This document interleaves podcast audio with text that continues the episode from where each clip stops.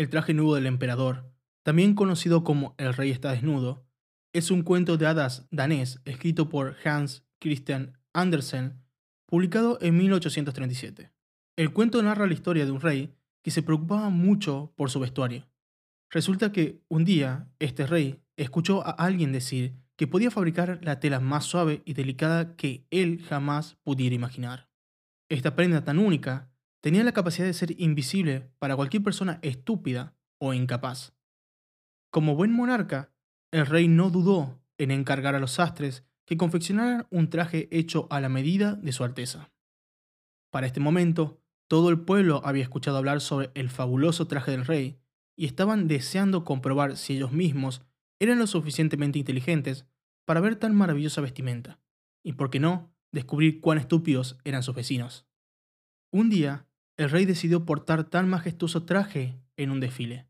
Por supuesto, el rey no quería admitir que era tan inepto o estúpido como para no poder ver su propio traje. Y claro está, nadie en el pueblo quería admitir su propia incompetencia.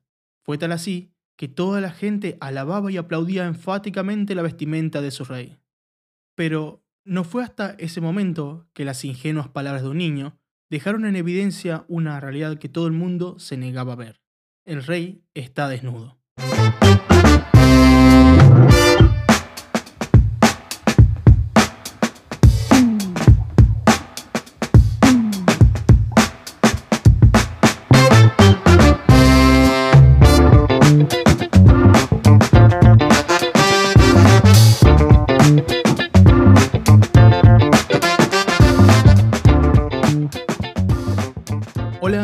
Maxi y te doy la bienvenida a un nuevo episodio de Lo Hacemos Fácil, el podcast donde hablamos sobre cómo crear una startup de tecnología sin escribir código y sin ser programador. Quizás te estés preguntando qué tiene que ver un rey desnudo, la ingenuidad de un niño y la estupidez con empezar una startup de tecnología sin saber programar. Bueno, quédate hasta el final de este episodio para descubrirlo. Estoy muy contento porque hoy se cumple un mes desde que comencé con este podcast. Un mes súper intenso no solo por el desarrollo de la startup, que ya hablaré un poco sobre ello, sino también porque empecé a mejorar la calidad de este podcast. Adquirí un nuevo micrófono que ya pudieron escuchar cómo mejoró la calidad del audio en el episodio anterior. Y hoy toca estrenar nueva portada para el podcast. Espero que todos estos pequeños pero interesantes cambios los ayuden a ver que esto va muy en serio y que realmente aprecio mucho a las 30 personas que cada semana escuchan y comparten este espacio conmigo. Solamente quería agradecer su apoyo y especialmente a los dos oyentes que dejaron una review en el Apple Podcast. Si escuchaste el episodio anterior, el de la semana pasada, había dicho que iba a pedir un presupuesto a tres desarrolladores de Fiverr para poder comparar cuánto costaría desarrollar NoCoding utilizando código versus el costo de desarrollarlo con herramientas no-code. Bueno, ya tengo los presupuestos, pero como escuchaste en el programa anterior, dije que iba a compartirlo solo si lograba la meta de 5 valoraciones de 5 estrellas en Apple Podcast antes de este episodio. Como no llegamos a las 5, entonces dejaremos esta comparativa reservada para cuando alcancemos estas 5 reviews de 5 estrellas en Apple Podcast. Y ya sabes, si te interesa saber cuál es la diferencia de costo entre el código versus el no code, Ayúdeme a alcanzar estas 5 reseñas en Apple Podcast y lo estaré compartiendo en el episodio que toque esa semana. Bueno, ahora que terminamos con el repaso de lo que sucedió en la semana relacionado al podcast, empecemos con el episodio del día de hoy. Dentro del mundo emprendedor, sobre todo el de los emprendimientos o los emprendedores tecnológicos, hace tiempo que se viene gestando una cierta cultura de aceptar el fracaso como parte del proceso emprendedor. Esta cultura nace como una respuesta a una realidad que es indiscutible, y es que 9 de cada 10 startups no superan los 3 años de vida. A raíz de un post que vi en LinkedIn de un emprendedor barra empresario, que decía algo como, el fracaso no es lo opuesto al éxito, es parte de él. Fue que me pregunté a mí mismo sobre el fracaso, sobre cómo yo viví el fracaso de mis startups anteriores y cómo el mundo en general toma el asunto del fracaso. Desde que me dediqué a emprender a tiempo completo en 2013, fundé dos startups de tecnología. La primera de ellas fue una herramienta de Big Data para analizar grandes volúmenes de información enfocada en pequeños comercios. Esta idea fracasó porque a nivel de equipo emprendedor no fuimos capaces de llevar adelante la creación del producto que necesitábamos. Por supuesto, me toca asumir toda la responsabilidad de este fracaso, porque yo era el líder de este proyecto. Y asumo que en ese momento no tenía las habilidades necesarias para empujar este emprendimiento a buen puerto. La segunda startup era una aplicación que premiaba a los usuarios o a las personas por interactuar con contenido de sus marcas favoritas. Básicamente funcionaba como una red social, que recibía el contenido que las marcas publicaban en otras redes como Facebook, Twitter o Instagram y permitía que los usuarios dieran like, comentaran o compartieran las publicaciones y estos recibían puntos que podían cambiar por premios de las marcas. Esta idea pudimos llevarla a un producto funcional. De hecho, quedó seleccionada para participar de Imagine Labs, la aceleradora de, negocios de Microsoft en Chile. Pero, nuevamente fracasó, ya que el producto entero dependía de las reglas de otras redes sociales como Facebook. Y en cuanto estas redes empezaron a restringir lo que se podía hacer mediante sus APIs desde afuera de sus propias plataformas, nuestra app empezó a tener problemas. Estos fueron los dos primeros fracasos que tuve en mi camino como emprendedor, pero no fueron los únicos. Y también estoy seguro que fracasaré algunas veces más antes de tener éxito. De hecho, No Codemy no es la excepción. Ya tuve algunos fracasos en este camino. Solo por citar algunos ejemplos, el primer cambio de plataforma de WordPress a Thinking fue todo un desastre. Perdí a mucho más de la mitad de mis usuarios en este cambio. Otro gran error que cometí fue el de lanzar la primera versión de la plataforma con muy poco contenido, y sin tener una estrategia clara de cómo iba a ser para hacer crecer esta cantidad de contenido o estos cursos que necesitaba en la academia. En fin, como ves, no soy inmune a los errores y el fracaso. Yo creo en que fracasar es parte del proceso.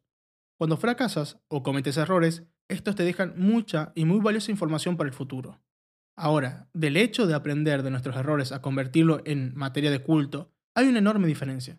Ya hace tiempo que se escucha mucho dentro del ambiente emprendedor el hecho de que los buenos emprendedores son aquellos que fracasan mucho y fracasan rápido. Se toma este mantra como si fuera la fórmula que te ayudará a encontrar el camino al éxito de manera más rápida. Y claro, si estás fracasando constantemente y lo haces al ritmo de Usain Bolt corriendo los 100 metros en las Olimpiadas, es muy probable que de tanta prueba y error en algún momento des con la tecla. Pero el fracaso no es sinónimo de éxito.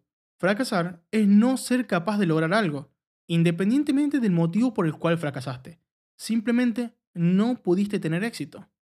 Y sí, es verdad que aprendemos de los fracasos, o por lo menos así debería ser, ya que hay personas que se golpean la cabeza mil veces con la misma pared.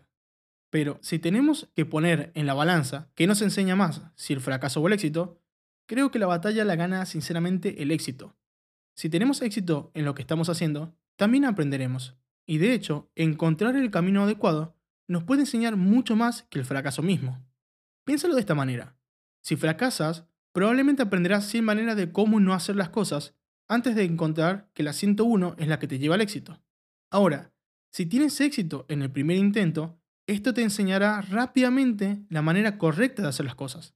Probablemente la próxima vez que intentes algo utilizarás la misma fórmula para ver si puedes replicar el éxito conseguido.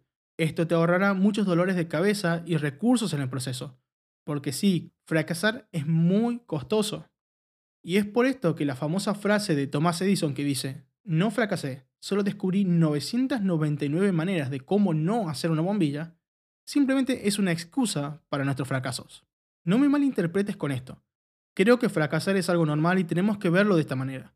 Tenemos que ser capaces de entender que siempre que empecemos con algo, existe la posibilidad de que fracasemos una y mil veces antes de obtener los resultados correctos tenemos que estar preparados mentalmente para saber que las posibilidades de éxito son pocas y que tendremos que trabajar duro para lograrlo.